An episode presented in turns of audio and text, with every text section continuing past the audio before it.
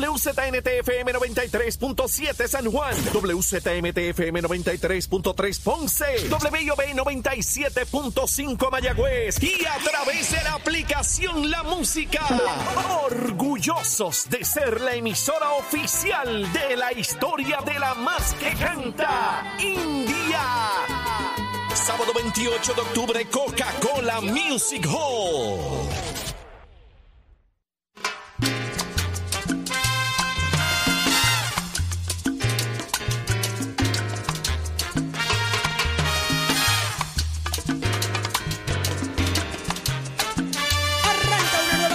Nación Z por Z93, 93.7 en San Juan, 93.3 en Ponce y 97.5 en Mayagüez. Saudi Rivera es quien te habla junto a Jorge Suárez, Eddie López. Buenos días, compañeros. Buenos Buenos días, Saudi. Buenos días, Eddie. Buenos días, Chero y todo el equipo de Nación Z, Pacheco, eh, la jefa, para que no se enchisme. Y todos los que estamos conectados con nosotros en Nación Z, señores. Comienza una nueva hora, 7 de la mañana en Nación Z. Listos, prestos y dispuestos, señores. Aquí están. Usted pendiente, señores. Aquí están pasando cosas medias extrañas. Pero, Cosas extrañas. Sí, Eddie, pues, buenos días. Buenos días, buenos días. Una nueva hora de martes 17 de octubre del año 2023. Y si todavía tienes la sabanita pegada, levántate que el despertador te está velando y te agarra el tapón, Saudi Rivera. Óyeme, cuando digo cosas extrañas, señores, es que acaban de citarnos ahí al pasillo, unos emplazadores nos acaban de entregar una caja, pero no es una caja cualquiera, esto es una caja que dice aquí la caja de Pandora, pero Pandora está eh, tachado. y dice la caja de Fajat. Entonces está la foto eh, de Fajat con cuentas pendientes, deudas, pues, material clasificado y cuando usted entra al interior de esta caja, hay dos fundas de popcorn. pero miren, enseña- enseña Eh, caja. esto, miren esto, los que están viendo a través de la aplicación La Música. Eh, qué cosa más extraña. La Eh, página 22. Esto, esto hoy sale en el, periodo, en el periódico Nuevo Día, en la sección de negocios, dice los supuestos esquemas por los que demanda John Paulson a Fajat. Y es que dentro de la caja, vuelvo y digo, Y predirigida, mira. va dirigida a Jorge Saudi Eddy. Entonces, en el interior hay una carpeta con una demanda completa. ¿Tú chequeaste esto? Esto hay que leerlo. No he visto, deja ver. Y incluye aquí dos botellas, no una, escuche bien, de Loren Periel, que el que sabe lo que es un buen champancito, usted sabe que una Loren Periel es como una cosa sabrosa. Y hay un tag en la, en la Loren Periel, en una de, en las dos, que dice 189.6 millones. El punto 6 no lo deje, es importante. 189.6 Punto seis. millones de dólares aparenta ser la deuda de Fajat. Así que esto está ocurriendo, ¿Con señores. el punto 6 tú te conformas? Mm, sí, yo con el punto 6. ¿Qué? Está- punto aquí está copia de la demanda. Mira, Y eh, ¿qué dice? Está copia de la demanda y también hay como unos puntos de gloses de lo que dice la demanda. De, habla de entrampamiento, enriquec- enriquecimiento ilícito, fraude Wow. a seguros, quiénes son sus cómplices, personas involucradas, eh, varias cosas aquí, varios señalamientos de toda esta interesante. cosa. Bueno, nos mandaron aquí el champán y el popcorn. Me imagino que es para que nos disfrutemos el proceso de la lectura de la demanda, porque dicen que está jugosa. 189.6 millones alegadamente debe eh, Fajat.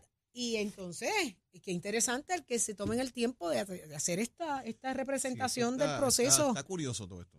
Está curioso. Fíjate, Están creando Dice, un... dice el, el alegato que se hace aquí, ¿verdad? Eh. Obviamente el documento que, que nos entregan, que hay unos delitos federales y estatales que están en esta demanda contemplados, alegadamente evasión contributiva, entrampamiento, fraude y malversación de fondos, lavado de dinero, apropiación ilegal, fraude de seguros, eh, impersonation, fraude al Seguro Social y Medicare, enriquecimiento ilícito, ¿Pero fraude de la es eso? Fundación sin fines de lucro. Diablo, esto es...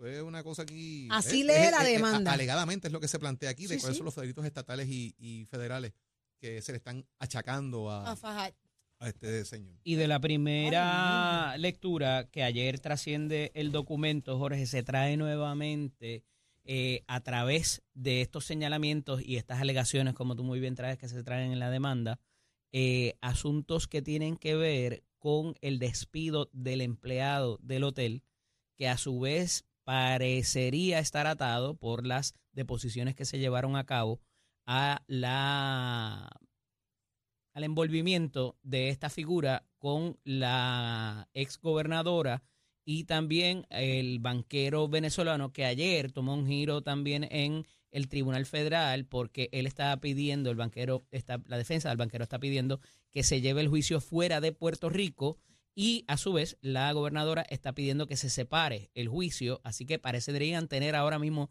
defensas encontradas en este proceso y de nuevo lo ato con lo que está ocurriendo porque dentro del propio documento se trae el asunto de que el despido de este empleado parecería eh, entonces la, eh, la, compañía de Paulson tomar eh, la determinación o ya enviar indicios de que este despido no estuvo bien hecho por parte de la figura de Fajal Gafar y se trae unos señalamientos que a todas luces parecerían discriminatorios, de nuevo, dentro del texto de las alegaciones de la demanda, bastante fuertes con eh, palabras oeces y demás y epítetos contra la figura del demandante, que de nuevo, esto es una reclamación que tienen que ver con salario y con despido injustificado, que es lo que provoca todo lo demás, pero se trae inclusive dentro de los hechos que está alegando Paulson contra Fahad Gafar en la demanda, en la segunda o la tercera demanda, reclamación,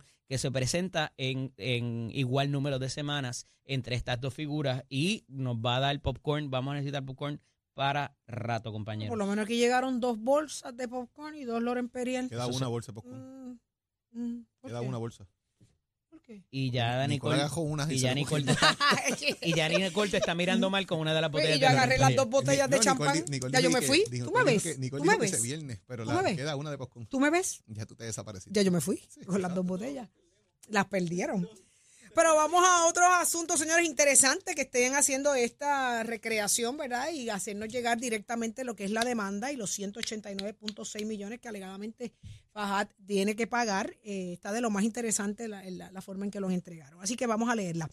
Pero vamos a hablar también con Rubén Soto, senador por el Partido Popular Democrático y aspirará por el distrito número 11 para el 2024, un escaño que ocupa actualmente Rafael Tatito Hernández. Así que muy buenos días, Rubén Soto. Buenos días, senador. Buenos días, buenos días al pueblo de Puerto Rico. Qué bueno que está con nosotros, porque usted quiere la posición esta de, del distrito 11 que deja Tatito. Aquí hay una situación y es que en el pasado cuatrienio, en el 2020, el escaño del distrito senatorial de Arecibo prevaleció porque el distrito 11 y el distrito 12 se ganaron. Es necesario que el distrito 11 se gane para poder nosotros mantener el escaño del distrito senatorial. Siendo este servidor el senador eh, de ese distrito eh, y que ha estado trabajando con los problemas del agua que ustedes conocen, pues luego de cuatro vistas acaloradas logramos conseguir nueve proyectos eh, para un impacto de 62.9 millones y precisamente ese es el problema de ese es el problema que tiene ese distrito, el agua. Pues yo creo que es importante, ¿verdad?, que uno más allá de mirar la posición de el Senado hiciera un análisis y accediera a la petición que me hicieron los líderes. Esta reunión se dio hace un tiempo, yo había eh, analizado la situación, no obstante, cuando vimos lo que lo que venía y lo que va a suceder y surge la vacante, es entonces que ahí me hago disponible y le digo que finalmente voy a estar aspirando al distrito número 11 de manera tal de que podamos retener los escaños senatoriales. Interesante. Representante, senador, de cara a ser representante, allí hay una persona que también interesa la posición, que es el exalcalde eh, Can, ¿verdad? Que está en esa, en esa, eh, es alcalde de eh, Vega, no, de Toda Baja, ¿verdad? Fue, alcalde de Vega Alta, de, del 2017. ¿Y está interesado en esa posición también él? ¿Han hablado ustedes? Eh, no, ayer, ayer, ayer coincidimos en la radicación de el alcalde Carlos López, eh, coincidimos allí, nos saludamos. Eh, no hemos tenido una conversación específica del escaño, no obstante, ¿verdad? Es importante que ese escaño se retenga.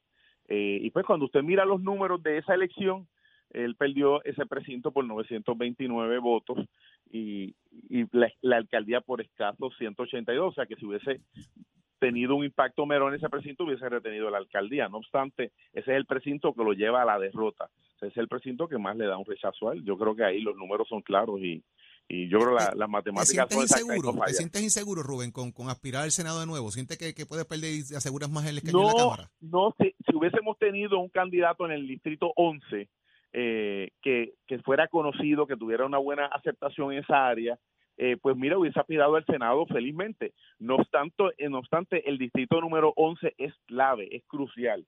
Eh, yo he trabajado múltiples proyectos para ahí, no solamente eso, en Dorado había un problema que era las inundaciones del chorro de Maguayo por más de 20 años. Eh, como ustedes saben, yo estuve en la Junta de Planificación, eh, trabajé directamente con el cuerpo de ingenieros, con el alcalde eh, Carlos López y con la Guardia Nacional, que a principio, eh, de hecho, en este programa lo discutimos, que en un momento dado eh, se, la Guardia Nacional no quiso aprobar los fondos, aun cuando se le habían radicado los documentos en tiempo, porque no se había aprobado un formulario. Y esas vistas eh, fueron cruciales, y aparte de las vistas, la asignación de fondos que hicimos para que ese problema ahora se pueda mitigar. Y lo otro y no menos importante, el problema del agua. Mire, mi distrito, el problema del agua es el problema eh, trascendental que se tiene. Eh, ustedes saben que yo había anunciado en las vistas pasadas que si no se solucionaba el problema, se iba a interpelar a la directora ejecutiva de acueducto. Ahí llegamos a un acuerdo hace dos semanas atrás, eh, un acuerdo eh, tremendo en donde la semana pasada, el jueves, fue la reunión presubasta para que la tubería se, se cambie. Ese primer proyecto a un costo de aproximadamente 4 a 5 millones de dólares. Y yo creo que es importante uno tener una obra eh, probada cuando uno aspira de manera tal de que, de que el Partido Popular pueda no solamente retener el 11, sino el distrito senatorial. El distrito 11 en la Cámara eh, apenas somos mayoría por un voto con la salida de Luis Raúl y en el caso del Senado por el distrito de Arecibo, ustedes saben que nosotros tenemos 12 votos y que constantemente necesitamos buscar dos votos eh, para aprobar cualquier tipo de proyecto. O sea, que es, que es crucial. O sea, el distrito número 11 es crucial y... Decide y el es Senado lo ese que- distrito. que- sí, decide el Senado. Eso es así. Senador, usted no es un neófito en esto, lleva mucho tiempo. De hecho, hablábamos ayer, Jorge y yo, acerca de esa clase del 2000 eh, de la juventud del Partido Popular, de la cual usted formó parte y ha formado parte a través de todos estos años. ¿Cuál es la estrategia matemática para moverse del Senado, que de ordinario, vamos a decirlo así, tiene un poquito más de prestigio que la Cámara?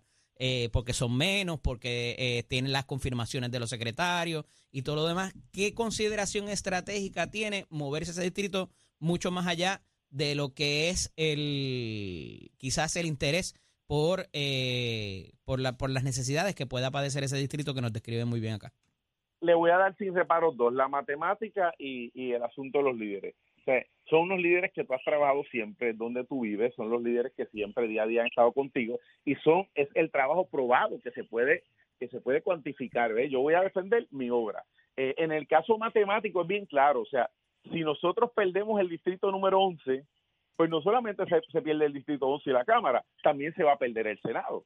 O sea, eh, es bien importante ganar el, el distrito 11 para ganar el Senado. ¿De qué vale aspirar al Senado si no hay un candidato? Por ahí va mi preocupación, senador, porque parecería, y he escuchado esto, de que la- el Senado eh, pudiera perderse, pero la Cámara hay break de ganarla. ¿A eso obedece estratégicamente su decisión? No, porque no porque si nosotros ganamos el distrito número 11 retenemos los dos escaños del Senado. ¿Sí?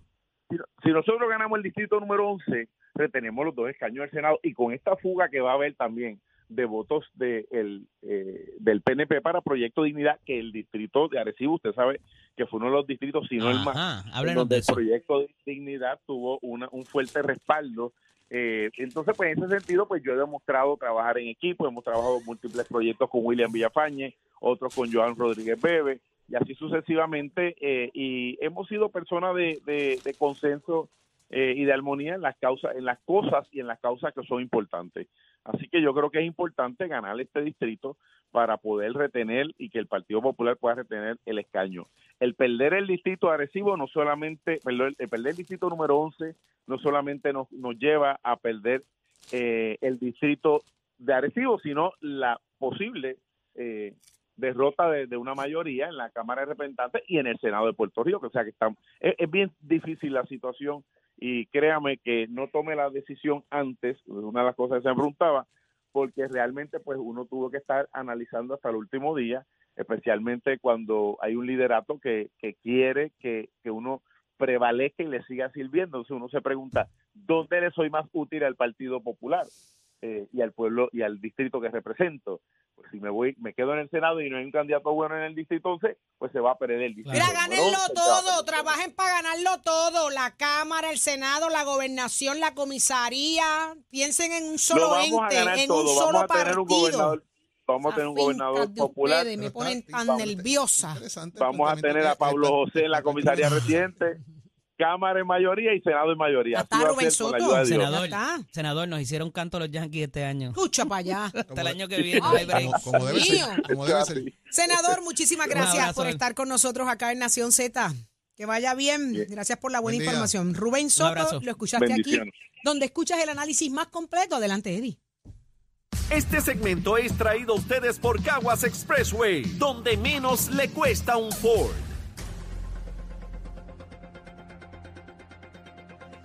Damos paso al segmento del análisis del día. En la mañana de hoy excusamos a la compañera, la licenciada Rosa Seguí, pero está con nosotros la senadora por San Juan por el Partido Nuevo Progresista y portavoz de la campaña de Pierluisi. Eh, del pasado domingo, la senadora Nitza Morán. Aquí le damos la bienvenida. Buenos días, Nitza. Buenos días, Eddie, Saudi, Jorge en la estación y a todos los radios que escuchen la mañana de hoy. Buenos días. Senadora, turno de privilegio, escogida dentro de esos portavoces de la campaña. ¿Eso era secreto? ¿Usted siempre ha estado en ese campamento? Este, ¿cómo, ¿Por dónde abordamos ese, ese asunto? Pues mira, cuando uno es ¿verdad? un legislador electo, uno siempre está eh, en los medios de comunicación llevando el mensaje, no solamente de la administración de turno, sino todas las colaboraciones que uno hace como legislador y cómo uno atiende a sus constituyentes. Lo que sí es que se asoma ya, ¿verdad? Este, el tiempo de elecciones, en este caso son unas primarias que vamos a tener dentro del partido para la gobernación y el, le agradezco al gobernador Pedro Pierluisi que ha visto en mí una persona que ha trabajado en la política pública durante todo este tiempo, a pesar de que es mi primer cuatrenio, estamos colaborando con él, así que ese voto de confianza estoy muy agradecida. Yo entiendo que nosotros estamos hemos estado llevando el mensaje, aunque muchas personas ponen en cuestionamiento la obra del gobernador, damos fe de que eh, se está haciendo, de que se está reparando en algunos momentos más lentos, en algunos momentos más rápidos. Las asignaciones de fondos ya están obligadas y prontamente veremos obras y mejoras, ¿verdad? Entrando ya casi el próximo año, porque mucho de los retos es que nuestras subastas se han ido este, sin ningún licitador eh, y, y cuando lo ha habido, pues tenemos el, el problema de los recursos humanos que quizás no han podido completar la obra eh, a tiempo. Así que nosotros vamos a continuar elaborando y más allá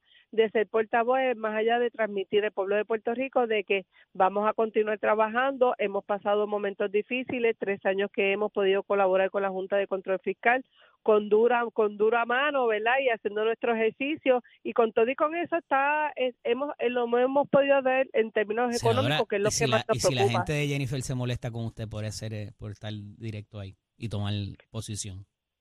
Mira, como dijo el director Luis Mundo, nosotros estamos haciendo una campaña de altura. Aquí yo creo que somos, militamos debajo del mismo partido, somos estadistas, tenemos la misma visión.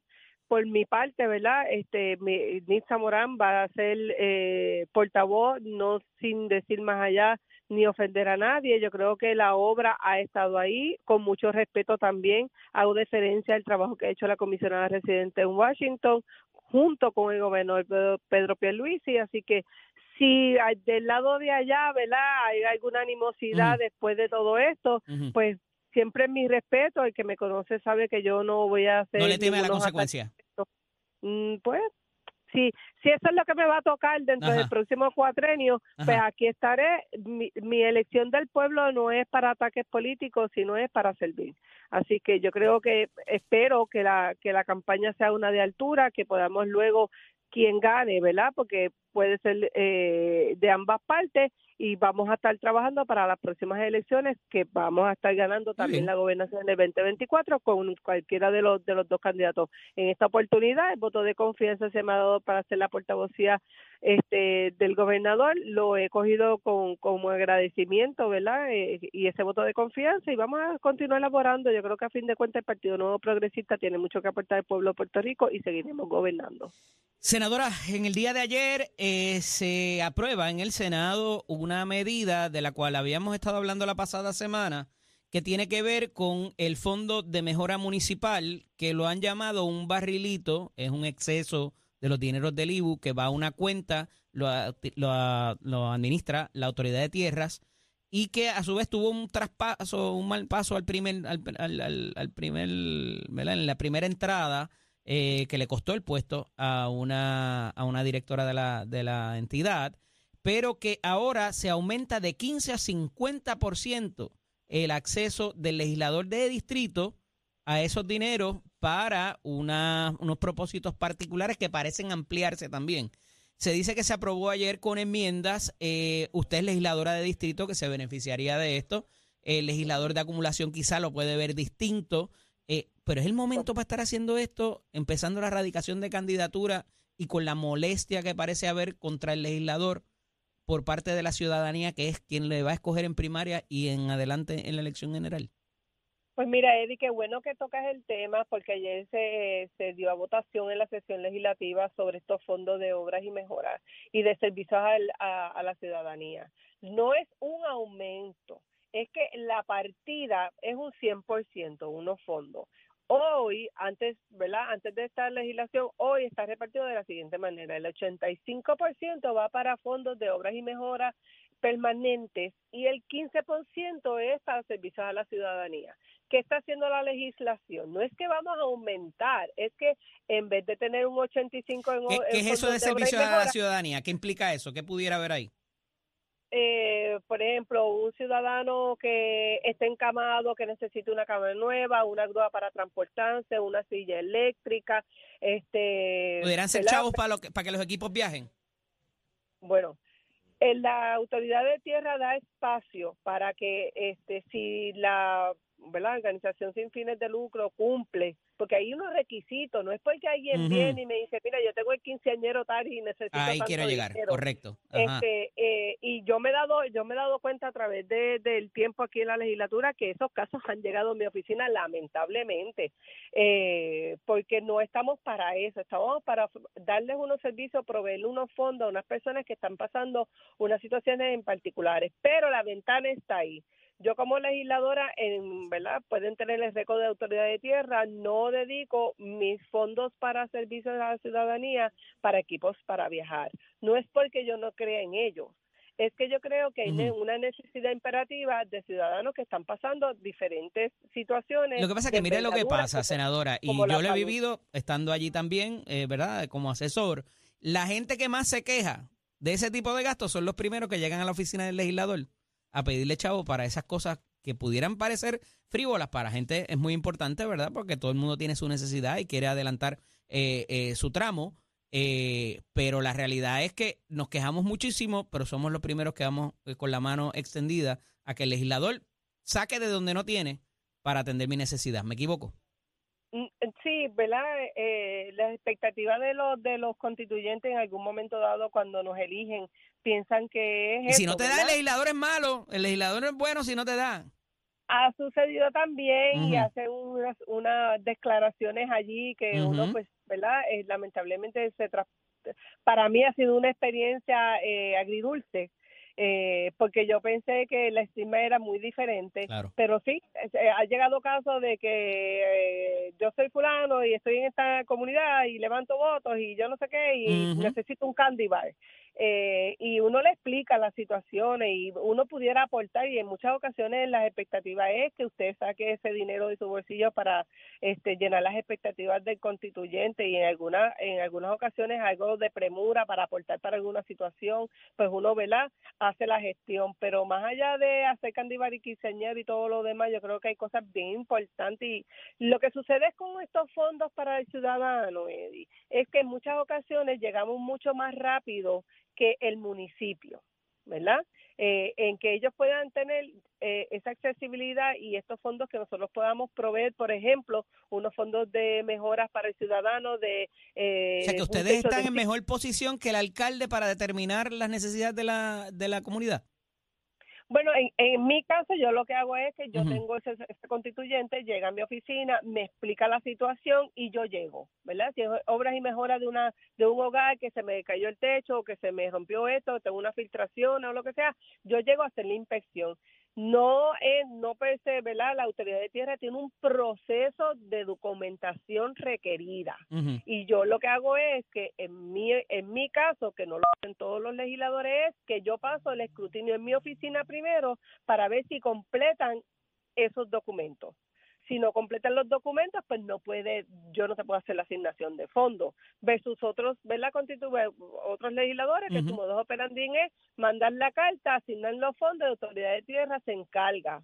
Eh, pero para mí es importante que el constituyente sepa si cualifica o no, eh, versus estar meses, que a veces se tarda, ¿verdad? Porque el proceso no es tan rápido, y decirle, mira, no, y volver a ese constituyente a la oficina y decir, mira, es que tú me dijiste que sí, y esta gente me dice que no, y, y, y evitar eso. Pero, volviendo a la legislación, es que se ha traspolado la ese 100% es un 50-50, 50 para obras y mejoras este Sí. permanentes y Senadora, el otro 50 me- de servicio. Me traiciona el tiempo, pero quiero una respuesta suya, ¿verdad? Más allá de senadora, de legisladora.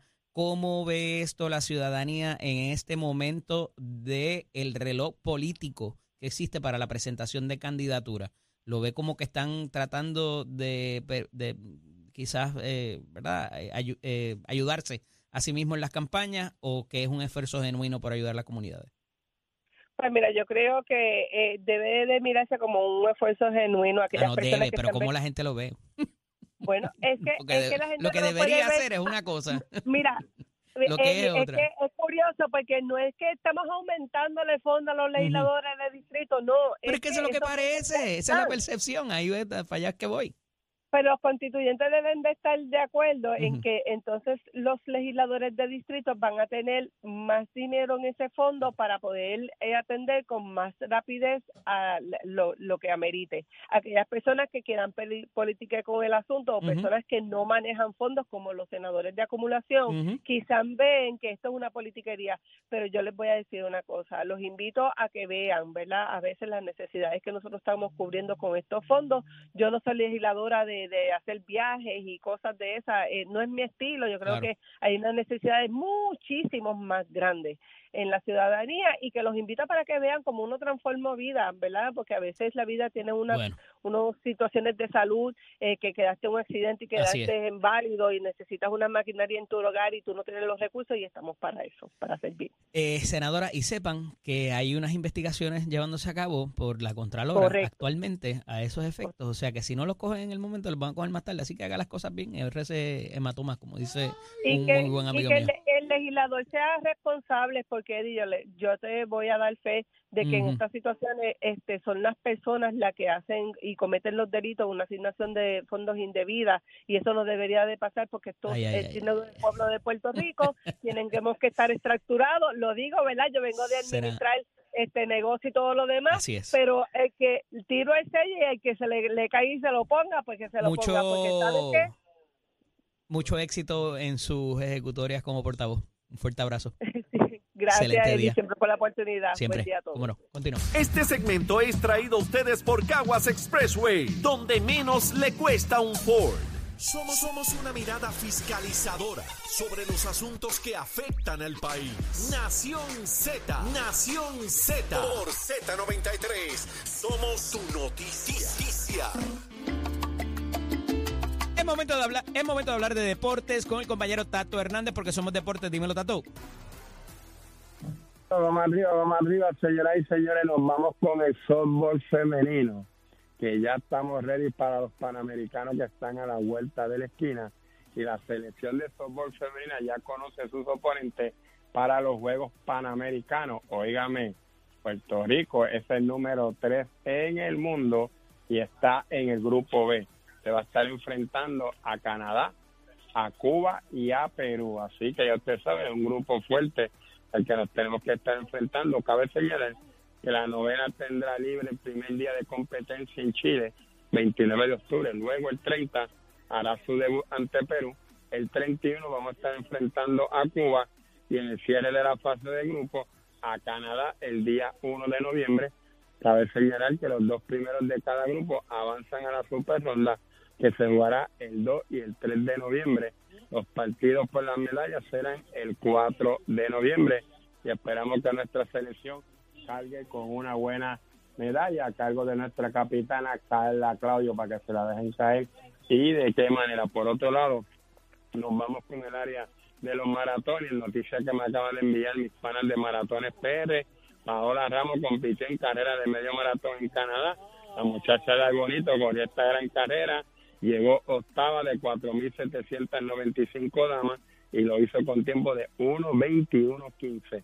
Si usted se entera aquí en Nación Z Somos Deporte con la auspicio de esta escuela que te informa. Estamos en el proceso de matrícula para nuestras clases que comienzan ahora en noviembre. El numerito llama el 787-238-9494. Tenemos cursos técnicos de años y dos meses que te convirtió en un profesional porque en Mestre Escuela lleva tus metas al éxito. Visita nuestros colegios, lo importante, compara facilidades de equipo y toma tu decisión de estudiar en Mestre Escuela. Que tengamos el día, achero, y my friend.